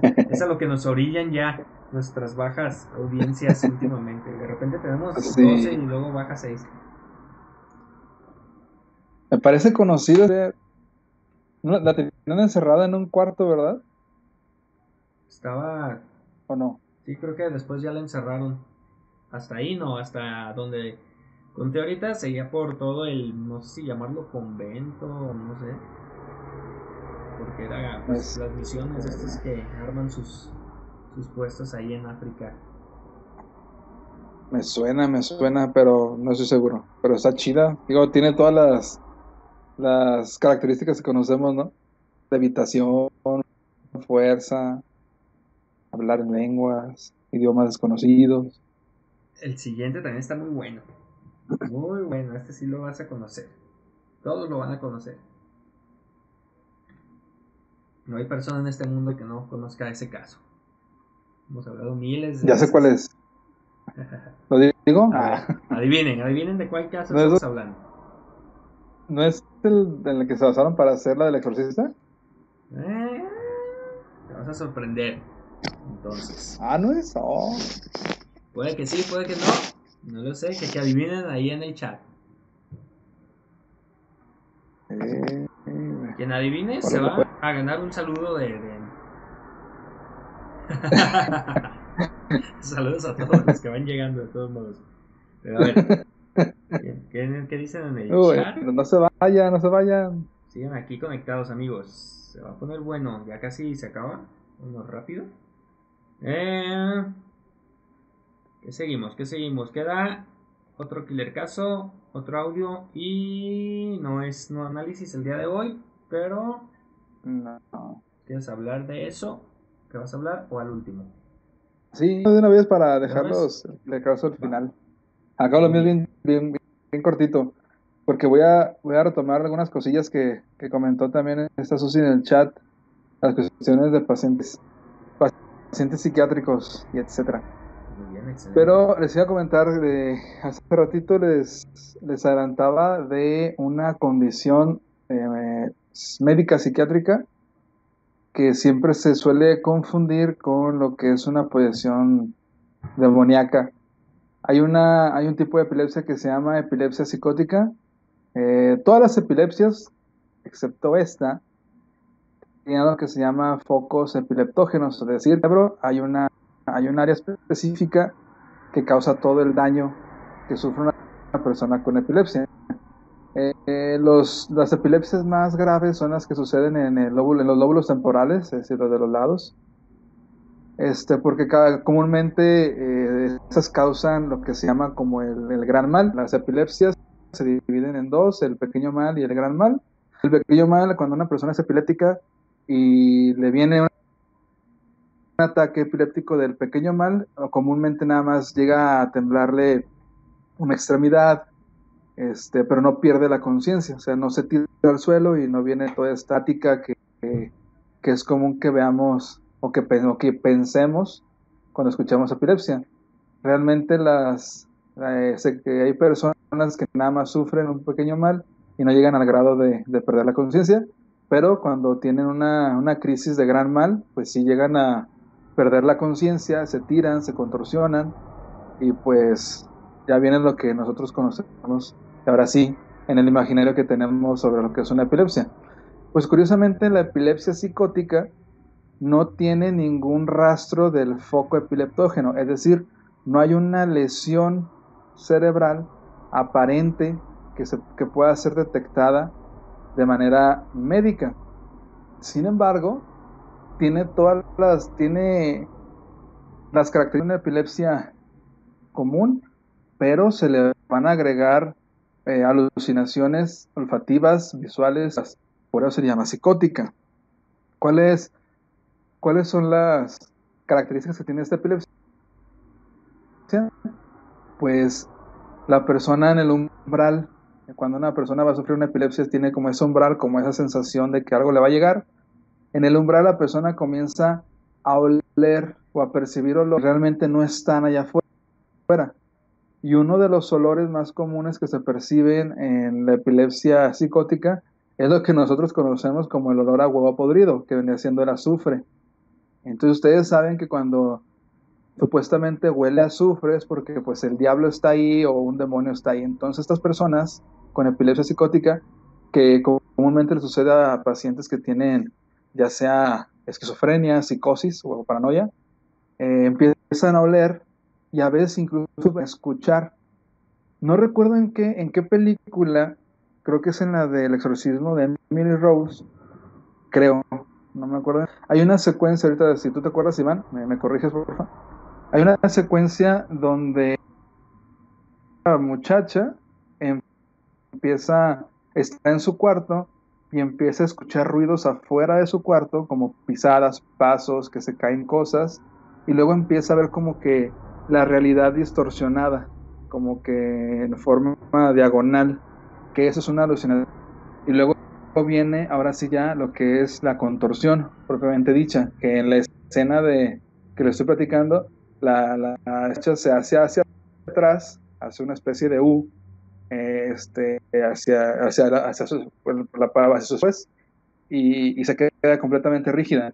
Es lo que sucede también en la epilepsia psicótica. La persona huele porque no existe, escucha, llega a escuchar cosas que los demás no escuchan e incluso llega a ver cosas allá afuera, sombras, este, luces, uh, etcétera. Y luego viene ahora sí la, el gran mal que es la contorsión. Y este tipo de ataques, pues muchas veces ha sido eh, confundido por dos, dos, dos males. Uno es la histeria que la historia de la histeria, pues eran las mujeres, principal, eran principalmente mujeres que tenían algún problema de que no podían mover un pie, de que incluso se desmayaban de la nada, tenían contorsiones de la nada, y pues viene del lado del psicoanálisis el estudio de la histeria, eh, que histeria significa útero, pero también viene de, está confundido por la posesión demoníaca, principalmente por la cuestión de, de, de los olfatos, de la vista y de que no hay una, una evidencia médica aparente, no hay, un, no hay un daño cerebral aparente.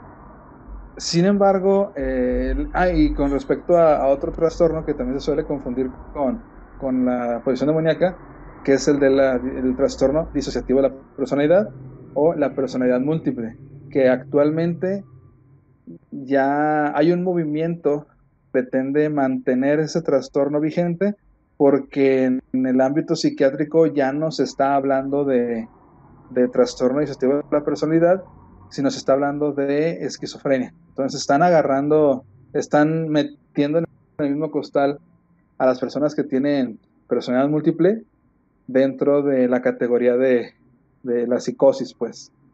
Entonces, este, pero antaño también se pensaba que, que las personas que tenían eh, personalidad múltiple, por ejemplo el caso de, de Civil, yo creo que sí lo conocen, hay una película incluso ahí de una mujer que le, que le diagnosticaron hasta con más de 30 personalidades. Y hay un libro muy, muy padre que se basaba en él para hacer la película. Pues también tiene que ver con la cuestión de las posiciones demoníacas. Okay. Eso es del lado psiquiátrico. O sea, eh, la esquizofrenia, la paranoia, la psicosis, este, un montón de trastornos psiquiátricos pueden ser confundidos o o pueden ser este, simplemente señalados como, como los causantes de una aparente posición demoníaca. Pero les decía hace rato que incluso yo también comparto la, la, la idea de compartir ahorita tu, tu novia, Iván, Susi, de que tal vez sí hay una delgada diferencia entre, entre una posesión demoníaca y un padecimiento psiquiátrico. Hay un estudio antropológico de esas personas que estudian las culturas que dice que principalmente en las culturas que tienen tan arraigadas las cuestiones de posesiones demoníacas, suceden las cuestiones de posesiones demoníacas. Incluso llegan a decir otros que, que esta cuestión de la posesión demoníaca no es más que nada que una expresión enfermedad cultural, enfermedad entre comillas porque y lo que lo, pero básicamente reducen la posesión demoníaca a algo que crees que podemos decir que si por ejemplo tú no crees en demonios jamás te va a, a jamás te va a poseer un demonio. En cambio si crees mucho en la cuestión demoníaca en la cuestión religiosa es más fácil que te suceda una posesión demoníaca es más con creencias. Eh, eh, eh, yo tuve ahí por ahí una, una experiencia que no, no puedo animarme a, decir que fue completamente, pero sí fue sumamente raro. Eh, se los comparto. Hace muchísimo tiempo, una de mis primas vivió son como unos dos meses. En el transcurso de esos dos meses, pues yo, yo acompañaba a mi papá a su trabajo y antes de salir teníamos la yo crecí en, un, una familia protestante. Entonces, pues mi papá llevó la oración, pues ya es que al final se dice amén, yo dije amén. Entonces a esta prima que tenía a, apenas 5 o 6 años, pues no dijo nada. Entonces mi papá le dijo, pues de amén. Y curiosamente, tal vez una niña renuente, pues simplemente dice no, o sea, se los ve y dice que no. O tal vez simplemente dice la palabra y se acabó, que no signifique nada para ella. La reacción de ella fue correr hacia la sala, aventarse acostada a, uno de los sillones y con sus dos manitas taparse la boca. Entonces, pues yo, mi papá y yo fuimos con ella, yo me senté en un sillón que secciona su cabeza y mi papá se sentó en dirección a, este, al lado de ella entonces le decía, pues di. Entonces le hacía, decía que no, pero con las manos tapadas. una niña de seis años este, y un hombre adulto, pues mi papá intentó quitarle las manos de la boca. No fue un jaloneo, no fue como que, ¿qué digo? No. Simplemente la, agarró las manos y quiso, quiso separárselas a una niña de seis años. No pudo. Eh, no pudo ni siquiera separarlas unos, unos cuantos milímetros de su boca. era, era completamente, era la fuerza tremenda que tenía sobre ella. Y lo más curioso es cuando, cuando habló y dijo que no. Recuerdo, recuerdo bien, bien claro, incluso ahorita que lo digo se me pone un poquito la piel chinita, porque yo estaba justo en su cabeza, o sea, su cabeza la tenía unos ni siquiera metros, estaba en la distancia de mi computadora. Y cuando dijo que no, al menos yo no la escuché con una voz de niña de seis años. Es una voz chillona, una voz ladina, una voz este, delicada.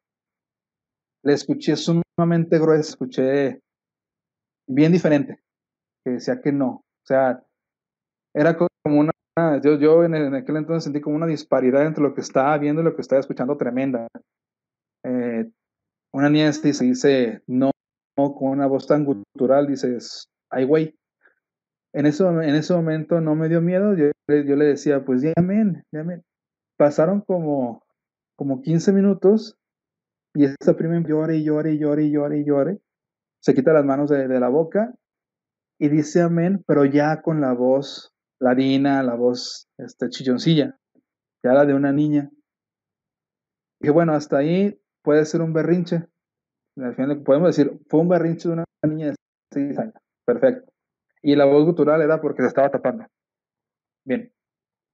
Eso creería si no si no nos hubiera pasado lo que nos pasó cuando íbamos en camino a la, al trabajo de mi papá, teníamos un golf, ya nos subimos, ella se subió atrás, y ya en el camino, esta prima suena, se suelta una risita. y entonces, pues yo volteé a ver así de reojo y nos dice, el diablo nos está siguiendo. Una niña de seis años te dice, el diablo nos está siguiendo y se ríe. Me acuerdo que mi papá dijo, no, no, no, no, no nos sigue nadie. Pero él respondió, sí, se va a reír, el diablo nos está siguiendo. desgraciadamente tuvo otros sucesos similares en casa de mis, de mis abuelos maternos y en otra, en otra iglesia que ya les platicaré más adelante. Entonces, puede ser incluso una cuestión psicológica de una niña de 6 años. Puede ser una, una cuestión que, en ese momento yo vi.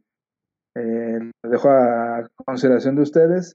En lo personal, no seguro que sea una posesión, pero sí lo que, lo que vimos en el apoyo fue pues sumamente extraño. Entonces yo creo que sí existe una delgada línea que separa a una posesión propiamente dicha a un padecimiento psiquiátrico porque lo que me ha tocado ver en, las, en, los, en los pacientes psiquiátricos y en lo que se dice de las posesiones demoníacas, que más que nada he leído, sí no son iguales, no son, no son completamente iguales. Y pues bueno, está a su consideración. Yo personalmente creo que sea una delgada línea. Igual comenten ahí qué opinan ustedes y pues muchas gracias por, por escucharme. Estamos por el, el, último, o no sé, qué número va de Killer Caso. ¿Cómo ves, Iván? No, ya te lo ya te lo ¿verdad? Creo. No, no me lo habías platicado. Está. Sí. Está cabrón eso, que, platícate de una vez los, los otros. ¿Qué más pasó? Si se puede. Pues, sí, sí, sí. que platiquen ahí también sus historias en el chat, todos amigos. Sí, no, no se vayan, no se vayan, quédense. Una vez que una de, mis, una, una de mis primas, de hecho, su media hermana mayor, la vio, la vio como que moviendo las manos, moviendo las manos en, frente de una pared, y ya cuando le, se asomó a ver su cara, dice que tenía los ojos en blanco y que estaba platicando, entonces que la movió y dijo, oye, ¿con quién estás platicando? Y una niña de la pared. Güey. Y la otra más fuerte es que esta, eh, su media hermana, eh, se volvió a la, religión protestante, pero de otra denominación. Y dice que una ocasión la llevaron a, su iglesia. Y ya ves, igual acá en, en, la en, el protestantismo, pues la escuela dominical y, y, el sermón mayor, ¿no? Dice que estaban en el, en el sermón mayor y de repente empezaron a escuchar un montón de llantos de niños y corredera. Y este, dijeron, ¿qué, qué pasó? Y fueron a ver qué estaba pasando. Y era esta prima mía, niña, niña también, que, hizo precisamente lo mismo. Taparse la boca, este, estar sentada y no la podían, no la podían mover tampoco. Entonces tenían las manos en la boca, incluso dice mi prima que ahí sí la, la mujer que estaba dando, que estaba cuidando a los niños, sí la agarró de la, y forcejeó un poquito. Dice que la levantaba como si fuera una, una, una tablita. Así, no la levantaba, no, no, hacía esto, sino se levantaba como, como en bloquecito. Pero que asustó a todos porque los niños, em, cuando la escucharon, que no quiere decir que tapó la boca, que también lo hizo de una, con una voz diferente. Y los niños salieron del lugar donde estaban. Manches, qué pedo. Está bastante fuerte. Varios no van a dormir hoy. Ojalá. Por, varios me refiero a Susi. A ver, déjame ver en qué me quedé en el chat. Para leerlos, a ver, sigan comentando amigos. Ahorita encuentro dónde estaba. Dice fallas técnicas, ahí yo creo que me quedé. Ando haciendo planes mm. para ir con unos camaradas, Elvira. ¿Por qué mi vir? ¿Cómo que unos camaradas? El jueves, ¿verdad, cabrón? Nos vas a hacer, hacer la transmisión y no vas a venir. Dice, el demonio poseyó la transmisión otra vez. Como el, ¿qué fue? El, segundo episodio, ¿no? Que se, se fue la transmisión. Se apagó todo. Falsa alarma. Está muy raro. Dice, eso sí, es historia de favoritas. Me gusta el final. Bien, muy buena. ¿De cuál? Juárez de Rito. Ah, Juárez de Rito. Juárez de Rito, Amityville. Sí, sí, es una línea muy ligera entre la, la psicosis, la esquizofrenia y todo esto. Vámonos con el último audio. La última lectura siniestra de Susi y después con el último killer caso. Y pues ya comentarios finales, vayan preparando. A ver qué, qué más tienen que comentar. Igual si queda tiempo les platico rápido lo que me pasó y para que vean los videos el jueves. Entonces con la siguiente lectura siniestra. Se llama San Miguel Arcángel. En el puente Jula, Veracruz, hay una iglesia donde todos los días parece que se está grabando una película de terror. Pero no, no es así, ya que en ese lugar se practican exorcismos en masa, donde son expulsados la legión de los demonios dentro de los seres humanos. El sacerdote Casto Simón, dentro de la parroquia de San Miguel Arcángel, realiza la vieja técnica de exorcismos permitida por el Vaticano principalmente a jóvenes entre 17 y 22 años que llegan en masa de diferentes partes del país e incluso de otros países. Este sacerdote, antes de empezar el ritual, confiesa a todos los poseídos y determina quiénes pasarán a ser sometidos por el exorcismo y quiénes deberán irse y tomar ayuda psicológica. El cuadro que se ve al entrar a esta iglesia es demasiado aterrador, ya que se escuchan los gritos de quienes están poseídos al tener contacto con el agua bendita. Y se ven solo las cinco figuras religiosas del lugar, que son San Miguel Arcángel, dando muerte a la serpiente que simula ser Satanás, un Cristo negro y tres vírgenes llorando, una de ellas derramando sangre. Además, no puedes entrar a esta iglesia si no llevas un rosario y un crucifijo contigo, ya que se dice que el demonio puede entrar en tu cuerpo si no llevas ningún tipo de protección. A partir de las 2 de la tarde empieza una misa de curación, que puede durar hasta 6 horas, durante los cuales algunos sienten que se sanaron y otros simplemente han empeorado por la energía oscura sobre el lugar. A partir de las 9 de la noche, empiezan los preparativos para el exorcismo en masa. Familiares y amigos de los poseídos los amarran, esto para poder evitar cualquier problema, ya que cuentan todos ellos con una fuerza sobrehumana. Después de haber podido amarrado a las bancas a los poseídos, los acompañantes se sientan y extienden los brazos mostrando su rosario. Y las mujeres deben, en este paso, tener que recogerse el cabello para que sí eviten que se les caiga sobre la cara y no poder ver lo que ocurre. El padre Simón está listo. Empieza sus oraciones con esta frase. Santísimo, bendice a esos atormentados. Ven, Mesías. Pero siempre se interrumpe esta frase por los gritos y aullidos de todos los poseídos, e inclusive algunos han llegado a vomitar a los pies del Padre. Cuando el ritual está en marcha, los poseídos deben ser sujetados por cuatro o más personas, debido a su gran fuerza, para así evitar que se volteen las bancas comunitarias. Ellos aúllan, gritan y enloquecen cuando se reza. Vociferan en diferentes lenguas y con voces muy roncas y profundas. La tensión está en todo su apogeo. La misa de exorcismo Llega a durar hasta la mañana del siguiente día y de los 20 poseídos aproximadamente con los que se empiezan, solo son dos o tres los que pudieron liberarse de las fuerzas oscuras a las que están atados. Puente Jula es uno de los lugares más misteriosos de nuestro estado, ya que la magia negra reina por las calles, sobre todo en las iglesias de San Miguel Arcángel, donde hay innumerables casos de posesiones demoníacas. Bien, esa fue la lectura siniestra de Susi. Güey, bien chida. Sí, está muy, muy, muy buena. Muchas gracias, Susi, por mandarla. ¿Me hecho comentar? Sí, claro. Eh, ahorita me, acordé, me acordó mucho de otro de lo que cosas que dice este el padre Amort, de que dice que él, él sugeriría que en cada parroquia la, que está en tu colonia, hubiera un exorcista. lo dice de esta forma. Yo sugiero que en cada parroquia de, las colonias del mundo existe un exista, haya un exorcista. Pero al parecer a los párrocos les gusta la tranquilidad de una de, una, de, su, de su parroquia. Porque comúnmente los endemoniados aullan ante la presencia de un exorcista.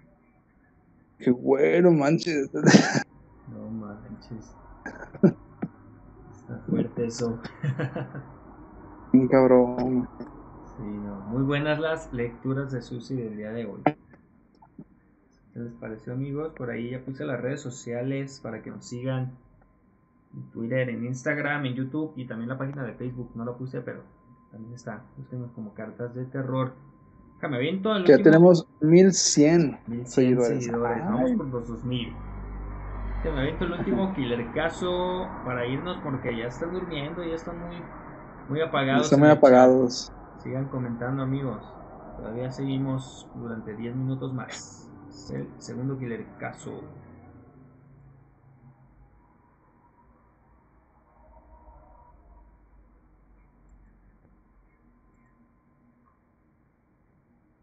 Amigos, vámonos con, bueno, es el cuarto, pero es el segundo está bien contado. Seguimos con otro killer caso, amigos. Muchas gracias los que siguen escuchándonos en cartas de terror. Este caso es bastante famoso. Nadie lo adivinó en el chat. Pero Eden sí lo adivinó. No había otro caso que decir. Es que el caso de Roland Doe o Robbie Maneim. Maheim, Maneim, no sé cómo. Ma, Maneim. Lo voy a pronunciar. Espero estar en lo correcto. Si no, interrúmpeme, Den, y dime cómo se pronuncia. Otro de los casos más emblemáticos de la historia de los exorcismos y la base fundamental para el film de terror clásico El, el Exorcista. Es uno de los mejores casos ya verán ustedes por qué. Está muy bueno, espero les guste. En 1949, el joven Ronald Doe o Robbie Maney, que era su verdadero nombre, vivía con sus padres, iba a la escuela, era un chico normal de esos tiempos. Robbie era muy apegado a su tía Harriet, una medium espiritista que usaba regularmente la Ouija para sus sesiones de espiritismo y entrenaba a Robbie para hacer todo ese tipo de cosas. Harriet murió de una enfermedad bastante larga dejando a Robbie muy deprimido, ya que como les decía, pues eran bastante apegados. Un día Robbie tomó la, la ouija de la tía recién fallecida, que bueno, fue como su herencia, ¿no? Lo que le dejó al pequeño Robbie. Sus padres creyeron que era una buena idea para que Robbie pasara el luto, pero al intentar contactar con su tía, él contactó con una entidad que no era para nada su tía y definitivamente no era nada buena. Al poco tiempo se comenzaron a escuchar algunos ruidos por la casa, siendo los ruidos más fuertes en la habitación de Robbie. Poco a poco los ruidos se hicieron más y más violentos, iban desde pequeños arañazos hasta fuertes golpes en las paredes. Los objetos comenzaron a cambiar de lugar y eran arrojados violentamente en contra de las personas que habitaban la casa y de los invitados que, llegaban a ella. Robbie comenzó a cambiar su carácter, se volvió más y más retraído y por las noches se escuchaban ruidos en su habitación que no se sabía si los hacía el mismo Robbie o era de algún otro ser que estaba con él en esta, en esta su habitación. Un día un amigo de la familia vio que Robbie estaba sentado en una silla cuando de repente salió expulsado con gran fuerza y violencia de, la silla sin ninguna explicación. En otra ocasión, estando Robbie en el escritorio de su escuela, este comenzó a temblar y sus cosas empezaron a volar por todas partes. Todo esto sucedió frente a la mirada de sus compañeros y su maestra. Lo mismo llegaba a suceder en su cama. Comenzaba a temblar, volaban las almohadas o los objetos que estaban eh, en su cama. Y esto llegó a hacer frente a la mirada de su familia y de algunos vecinos. Los padres de Robbie decidieron ponerse en contacto con una iglesia anglicana, una iglesia episcopal de la ciudad, eh, quienes pues se, pusieron de acuerdo con los padres y luego los remitieron con Edward Hodge, un sacerdote católico que después de examinarlo en la iglesia de St. James, lo trasladó para exorcizarlo al hospital de la Universidad de Georgetown, que era una institución jesuita, en donde posteriormente sabrán lo que pasó, porque pues esto también se los voy a dejar para el siguiente martes en el episodio de exorcismos. Y ese fue a medias el caso de Robido. Sigan escuchando cartas de terror para que sepan qué es lo que pasó con el pequeño Robbie. ¿Te pareció en la historia? No puedo decir nada porque viene lo chido. así es, el siguiente episodio viene lo más fuerte de todo, por eso se los dejé así a medias. Porque pues ya vamos a hablar directamente de los exorcismos de, pues el caso de Robbie y el caso de Clara. Sí, no, Clara, Germán, Clara Germán. Germán, Lo único que les puedo decir es que en esa historia se basaron para ser el exorcista. Y ya. No le cambiaron que en la película es una niña y se llama Regan. Quién sabe por qué se llama Regan. Ahí les decimos. a hablar bastante. Y bueno, pues vámonos porque es todo por hoy. ¿Algo que quieras agregar? ¿Alguna recomendación? Porque no preparamos recomendación. ¿Alguna recomendación de posesión? Pues sí. Porque la del siguiente episodio pues se ve cantadísima, ¿no? Una vez más. Sí, sí, claro. No, pues nada más creo que la recomendación de hoy es eh, vean esos dos documentales. El de El hijo de Sam, de Berkowitz, y el de El diablo y el padre Amort, así se llama. El diablo y el padre Amort, donde precisamente pues hace un, pues, hace una, un acompañamiento sobre lo que hace este sacerdote.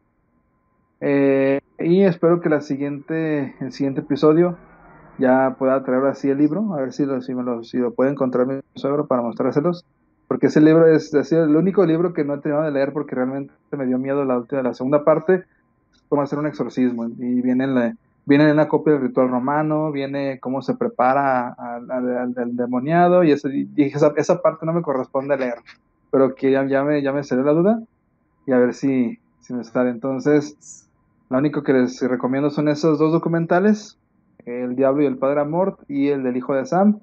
Y pues bueno, no se olvide, no se les olvide por favor rezar antes de dormir, porque pues sigue la noche, sigue la madrugada, las 3 de la noche, y acaban ustedes de escuchar un programa de terror hablando de, de demoníacas. Así que Dios los bendiga a todos ustedes, cuídense, recen, oren, lo que hagan, y llévense su chocolatito. Buenas noches. Ese es el libro que me pasaste, ¿no? ¿Y qué dices? No, es otro que ¿Es es- otro? se llama Ha- Habla un exorcista y lo escribió el, el, el exorcista este, Amort. El otro que te digo, que el que te mandé, es el compendio de demonología. Ah, Es el manual que siguen los que están estudiando para ser exorcistas. ah, Digo, aquí estamos preparados, banda, ¿eh? Y aquí tenemos con qué. Y si se portan bien, se los ponemos el enlace para que lo descarguen en el siguiente, en el siguiente episodio. Digan no a la piratería. sí, no, no, en este caso sí, porque me costó mucho trabajo encontrarlo en internet. Entonces digan sí a la Sí, piratería. Eden, Eden dice digan sí a la piratería. Acá, está acá. Digan sí a la piratería. Yo- Solamente en este no, caso. él lo dijo. Pero bueno, leen tus redes sociales para que te sigan. Este, en, Instagram es Fructus Nihilo, en YouTube también me buscan, me buscan como Fructus Nihilo, y si me quieren agregar a Facebook es CD Mercado, nada más.